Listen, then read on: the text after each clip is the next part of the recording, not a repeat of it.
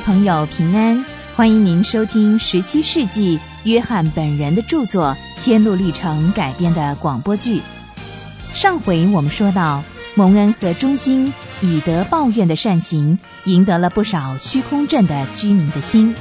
没想到此举引来了更多想陷害蒙恩和忠心的人，气愤填膺，更加深了他们报复的念头。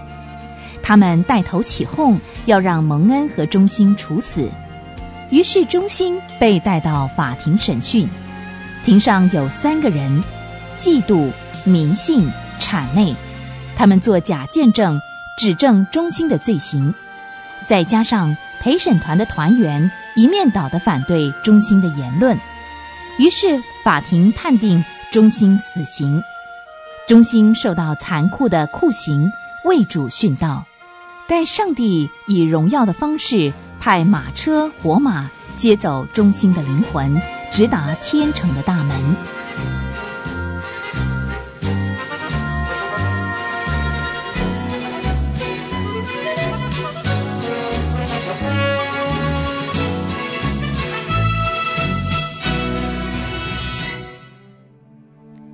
忠心殉道以后，只剩蒙恩一个人了。蒙恩得到缓刑的机会，被关进监牢，待了一段时间。然后，掌管万事的上帝把众人的愤怒控制在他的手中，以大能帮助蒙恩逃过众人的毒手。蒙恩侥幸的逃过一劫，于是继续他的天路旅程。有一个叫盼望的人，因为看到蒙恩和忠心受逼迫。但是言行却十分感人，于是就与蒙恩结盟，一起踏上天路。盼望告诉蒙恩，虚空镇还有很多人正要动身尾随他们而来。于是蒙恩和盼望很快的离开了虚空镇，在路上，他们遇见一位叫卖关子的人。先生，你是打哪来的呢？要往哪里去呢？啊，我是从花言巧语市来的，啊，要往天城去。从花言巧语市来，哎，请问有没有好人住在那儿？我想当然有啊，先生。那么，请问你，我该怎么称呼你呢？呃，我们彼此都不认识。要是你也是走这条路，我很高兴跟你作伴啊。如果不是，我也无所谓啊。呃，我听说啊，花言巧语市是个很富裕的地方，是吗？哎，你说的没错，在那里我有很多有钱的亲戚了。那么，可否冒昧的请教你，你的亲戚都是些什么人呢？几乎全城的人都是我的亲戚哎。哦，嗯，比较特别的是，呃，像是剑锋转舵大人啊，自私自利大人啊，还有甜言蜜语大人，还有圆滑先生，还有两面倒先生，无所谓先生。哎呀。老实告诉你啊，我都快变成有头有脸的绅士了。我的曾祖父以前只不过是船夫，他是脸朝东、讲华西的人物。我的财产都是靠这行挣来的。哦，那么你结婚了吗？啊，当然结婚了。我的妻子啊是非常贤惠的女人，她是做作夫人的女儿，啊，出身名门，她的教养好的不得了啊，但很懂得啊周旋在王子和农民之间。我们在信仰方面，呃，跟那些比较严格的人，呃，多少有些不同了。啊，比方说，我们从不反抗啊潮流，还有啊，当宗教盛行的时候，我们非常热心。如果大家都赞扬宗教，我们就很喜欢跟大家在街上热闹热闹。这时，蒙恩走向盼望，说：“哎，我想起来了，这个人是花言巧语式的卖关子。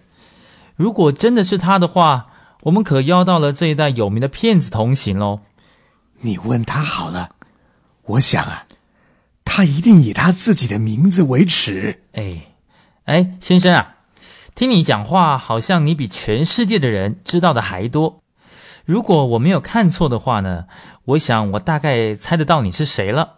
你就是那个花言巧语式的卖关子先生，对吧？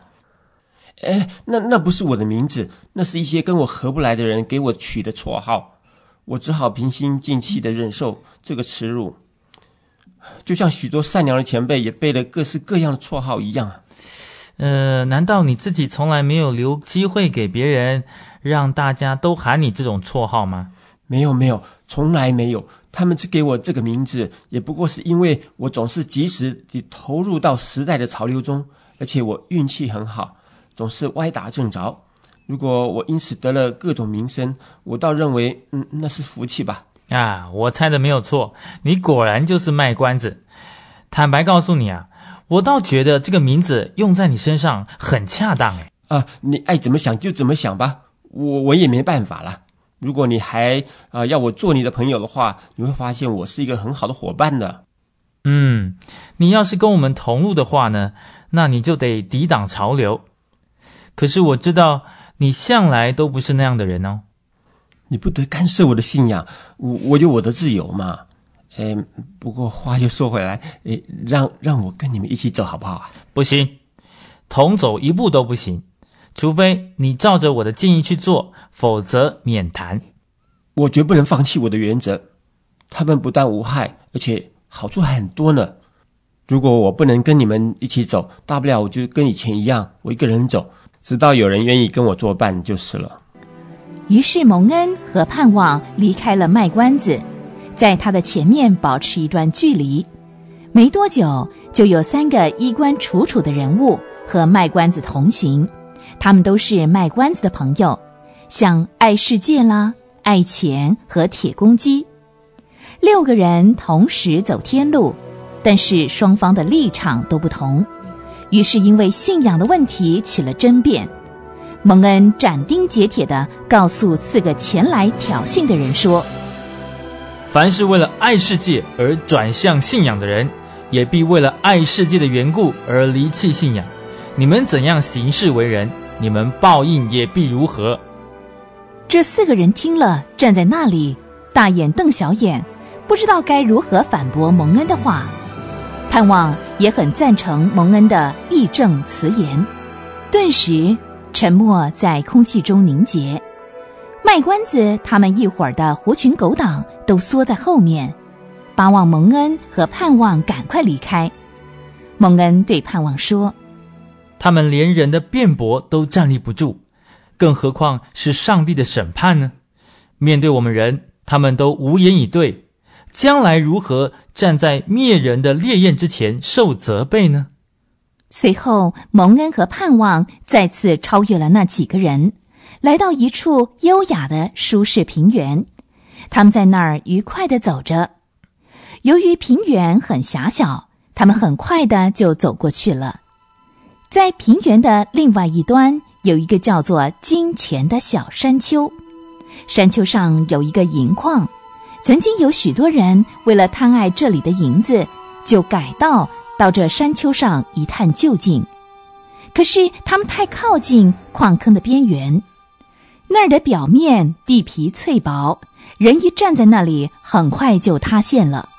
有的人因此丧命，摔成了残废，一直到死都无法复原。在矿坑的附近，有一个人站在那里，招呼往来的天路客去观光。这个人叫迪马。喂。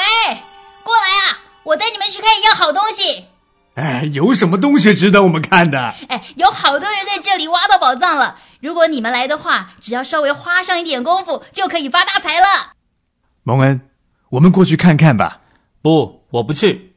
我听说过那个地方，曾经有不少人在那里丧命的。再说，财宝对于追求它的人来说呢，是个圈套，它会妨碍我们走天路的。然后蒙恩朝着迪马喊道：“那地方不是很危险吗？它不是妨碍过许多人的旅程吗？不不不太危险啦，不小心的人才会感觉到危险。”迪马说话的时候涨红了脸，于是蒙恩对盼望说：“哎，我们一点都不能摇动哦，我还是我们走我们自己的路吧。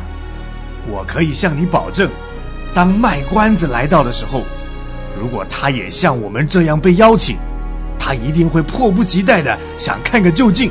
哎，你们到底要不要过来看看嘛？蒙恩直截了当的回答了迪马，他们绝对不会改道去矿坑的。